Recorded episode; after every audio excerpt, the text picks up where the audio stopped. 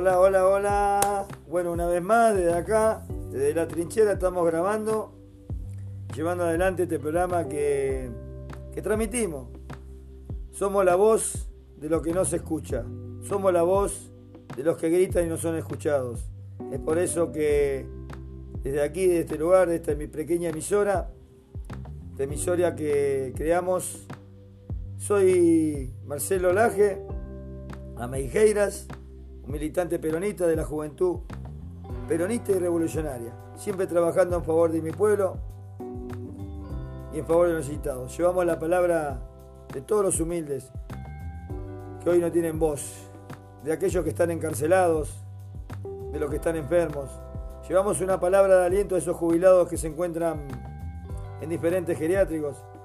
Llevamos la palabra de aliento a través de este medio radial aquellas personas que se encuentran hoy padeciendo esta situación gravosa del encierro, del encierro a nivel social por esta pandemia histórica en Argentina y en el mundo, como es el COVID-19. Podríamos ser amplios en hablar, pero tratemos de poner la mejor cara al día. Un domingo, la verdad que de mi ventana puedo observar que es un día fresco, pero con un bastante despejado. Las nubes dejan tralucir el pasar de, los rayos solares. Es por eso que aquí, de la trinchera, desde la Juventud Revolucionaria y Peronista, llevamos la transmisión para todos ustedes y decirles que tengan un muy buenas tardes, unas muy buenas tardes. Como ya dije, este programa es nuevo y se graba para todos ustedes para llevar la palabra. Se incluirá un número de teléfono donde podremos interactuar, conversar y de diferentes maneras poder ir manteniendo una conversación de lo que ustedes quieran, deseen. Este es un programa sin censura. Reitero, es un programa sin censura, así que estamos dispuestos a, escuchar, a escuchar la voz de los que no, de los que no son oídos, de los encarcelados, las encarceladas. Hoy tengo que dejar un mensaje y pedirle al gobierno provincial y a esos gobiernos que miran a un costado, a ese, ese poder elitista del poder ministerial. Pero sobre todas las cosas, esta lucha contra el poder judicial, ese poder judicial punitivo, que no respeta la Carta Magna ni la Constitución, que, día a día iré transmitiendo y llevando la palabra sobre el plan sistemático que hay de, de esta opereta del poder macrismo, del poder del macrismo que utiliza los medios hegemónicos, la clase social media que se ha enriquecido a través del trabajo del humilde, eh, ya que el trabajo dignifica, dijo el general Perón, pero para los ricos no dignifica, sino que esclaviza. Esclaviza a esa clase media trabajadora que día a día trata de crecer a través de la humildad, del trabajo, empeñándose. A las madres, a los niños, decirle que, tengan fuerza y esperanza. Y a esos chicos de 14, 15 años que, que no, no vayan a la droga, que la solución no es la droga, ni la cocaína, ni la marihuana, ni la pastilla, ni el alcohol. Eso no es nada bueno, porque los va a traer dentro de un lugar que es llamado cárcel. Y la cárcel, le puedo asegurar, por vivencias propias, es muy fea. Son instituciones que no rehabilitan, son instituciones que castigan, son instituciones que te hacen mucho más malo del peor error que pudiste haber cometido en tu vida. Y que quede claro que nadie está exento. Muchas veces estos días venimos escuchando sobre liberaciones, pero también venimos escuchando cómo los medios hegemónicos del poder macrista trabajan en contra eh, jueces que liberaron violadores y femicidas y genocidas. Yo le puedo asegurar a toda la audiencia que el 99% está por delitos comunes y casi más de 10.000 detenidos fueron encarcelados en la época del señor Macri, este narigón mentiroso y corrupto, eh, utilizando a los medios como este pelotudo de Babi Checopar, Majul y tantos otros boludos que atentan al gobierno peronista. Entonces, el gobierno está llevando la palabra, lo escuché al señor presidente el día de ayer, llevando cautela, precaución y sobre todas las cosas cuidando a los argentinos. Pero se le olvida algo. Si bien habló meramente sobre la situación carcelaria, tengo que decir que dentro de las cárceles, la provincia de Buenos Aires, hay 50.000 detenidos, los cuales no hay hospital de campaña, no hay respiradores, no hay ningún tipo de prevención, no hay alimentación.